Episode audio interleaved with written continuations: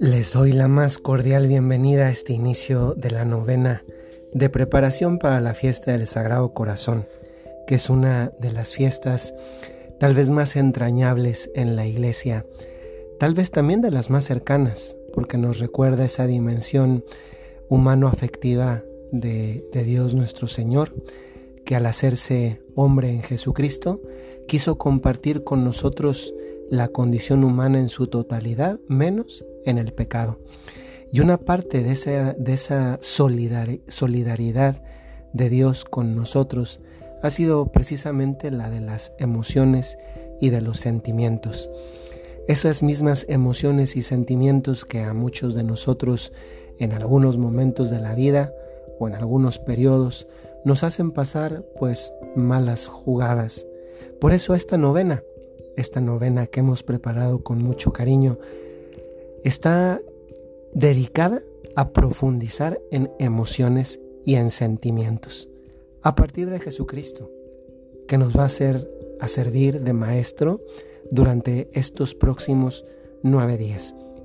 Antes de entrar en la meditación de hoy de esta novena, quisiera ofrecerles unas, unas orientaciones prácticas. Eh, la novena eh, la enviaremos casi todos los días hacia el mediodía. Si algún día usted no la ha visto, no la ha recibido, pues significa que todavía no la he enviado. Por favor, no me escriba para preguntarme porque son demasiadas personas recibiendo la novena y no tengo el tiempo para contestar a cada una. Además de que la, novena la voy preparando, aunque ya tengo el esquema, la voy preparando cada día de manera que sea más, más personalizada y si se puede decir también más actual. Después, un consejo práctico. Aunque la novena sea enviada hacia la mitad del día, hacia el mediodía, les aconsejo hacerla al final de la noche, en la que ya estamos un poquito más serenos, sin preocupaciones, casi con la única disponibilidad de irnos a descansar. Eh, la novena, como les decía al comienzo, va a estar centrada en las emociones y los sentimientos. Ojalá, esto es una metodología que quise seguir, también una temática que quise seguir, porque creo que es justamente ahí donde hoy se juega mucho también de la vida espiritual. ¿En qué consiste la novena? Consiste en un audio como este, que es el primero. Ahora comenzamos la meditación. Después un pasaje de la escritura que ilumina, o es más, a partir del cual se desarrolla la meditación en audio. Después una imagen con una oración escrita que es para que cada uno la pueda decir como, como una oración personal. Y al final un pequeño rezo eh, devocional, un gesto de piedad al Sagrado Corazón de Jesús y un propósito, un propósito que va en, en línea de lo que estamos meditando ese día.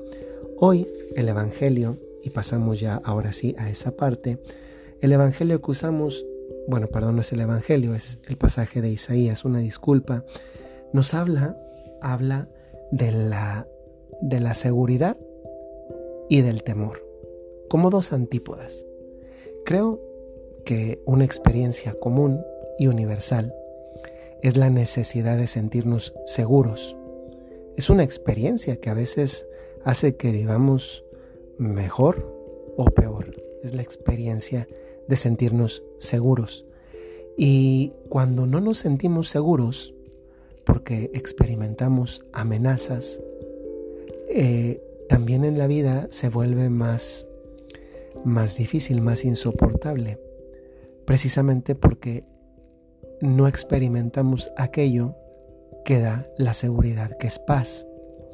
Hay, desde mi punto de vista, dos formas de inseguridad podríamos decir que es una inseguridad externa y es una inseguridad interna. La inseguridad externa se refiere a, muchos factores que siempre están fuera de nosotros y que por tanto no siempre dependen de nosotros. Pienso la inseguridad que viene a veces de, de saber que podría perder un trabajo, la inseguridad de que podría perder mi matrimonio, la inseguridad de que podría enfermarme, podría irme en algo peor, etc. Son, son inseguridades pues, reales de la vida cotidiana, a veces son más, todavía más inmediatas porque a veces esas son preocupaciones como forma de inseguridad que ni siquiera tenemos ya a nuestro lado, no, están, no es que ya están ahí, mientras que otras inseguridades efectivamente ya están a la puerta de nuestra vida y son externas y no dependen de nosotros. Y nos producen pues justamente eso, una manera agobiante de vivir. Pero luego también hay unas formas de inseguridad interna que a veces en el campo este de las emociones y de los sentimientos llegan casi a convertirse en patológicas y que nos dificultan la vida y sobre todo una vida feliz. Y me refiero a esas inseguridades que nacen de, de, personalidades que no se han aceptado como son, que todavía no se conocen, de personalidades que tienen miedo, etc. ¿Cuántas veces sucede? ¿Cuántas veces sucede? Y ese es un ejemplo concreto, práctico de todo esto. ¿Cuántas veces sucede que hay personas que dicen, no puedo, no sé, se sienten inseguras de sí mismas?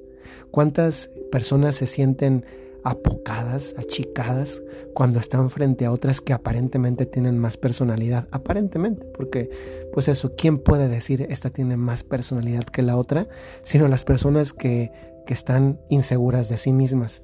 Muchas veces esas inseguridades internas nos van causando algunas formas de aislamiento, de, de soledad y al final pues de, de miedo, de miedo porque porque no me siento seguro con el ambiente que me rodea y por tanto tantas veces lo, lo rechazo o, me aíslo, como ya dijimos, o simplemente no soy capaz de vivir rodeado y en convivencia con otras personas.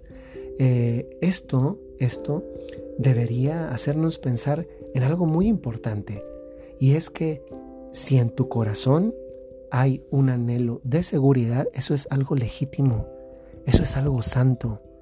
Todos necesitamos seguridad, tan, tan la necesitamos como que si ya la tuviéramos, y en ese sentido me refiero también a la seguridad como una conquista, si ya la tuviéramos, ninguno de nosotros tendría que dejar el coche con el seguro, con la alarma. Ninguno de nosotros tendría que tener una puerta en, en la casa porque se sentiría seguro. No tendría que tener cámaras de vigilancia, sensores de movimiento o no tendríamos siquiera que dejarla con el pasador, con la llave puesta, porque nos sentiríamos seguros. Pero es parte de la vida esta dinámica de, de la inseguridad.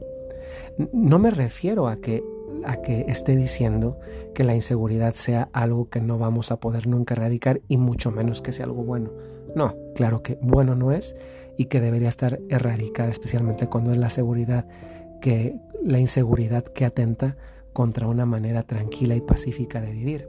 No me refiero a eso, me refiero especialmente a, a que esto es parte de la vida. Y como parte de la vida también es un sano realismo darnos cuenta que muchas cosas no dependen de nosotros, pero que las que sí dependen de nosotros, las que sí dependen de nosotros y en ese sentido me centro especialmente en las seguridades internas, son estas, de darme cuenta que no puedo tener miedo porque no estoy solo. Yo creo que, que las personas que duermen en una casa, condominio, fraccionamiento, que tienen policías, vigilancia a la entrada, yo creo que no están tan preocupadas, tan preocupadas, porque justamente hay quien les proteja.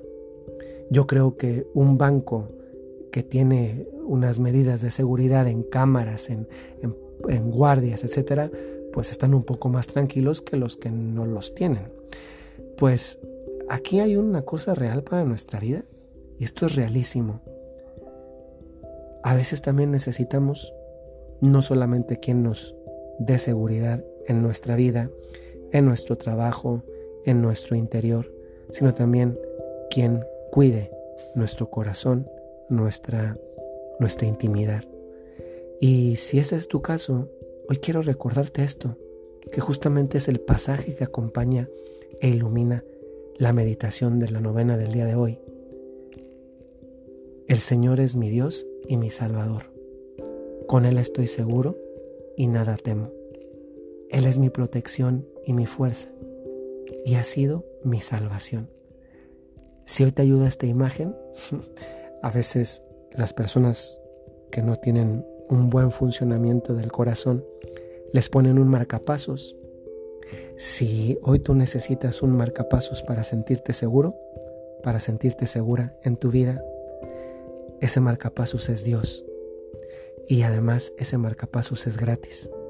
Y ese marcapasos ya es para ti, ya es tuyo, si lo aceptas. Porque nadie te va a cuidar si tú no quieres. Y nadie te va a cuidar de alguien que tal vez sea más peligroso en muchas ocasiones que muchos otros externos como somos nosotros mismos. Dios es nuestra protección, es tu marcapasos, es tu vigilante. Nada más que a Él no se le paga con dinero, se le paga con amor. Si en tu vida te ha faltado cuidado, en tu infancia, en tu adolescencia, hoy Dios te recuerda, yo he estado ahí. Y si hoy sigues aquí ha sido porque, aunque no te diste cuenta, yo te cuidé. Ojalá que esta meditación de este día nos haga sentir una profunda seguridad en nuestro interior, que es la seguridad de saber que este Jesucristo, con un corazón de carne y hueso, está caminando a nuestro lado. Que tengan muy buen día.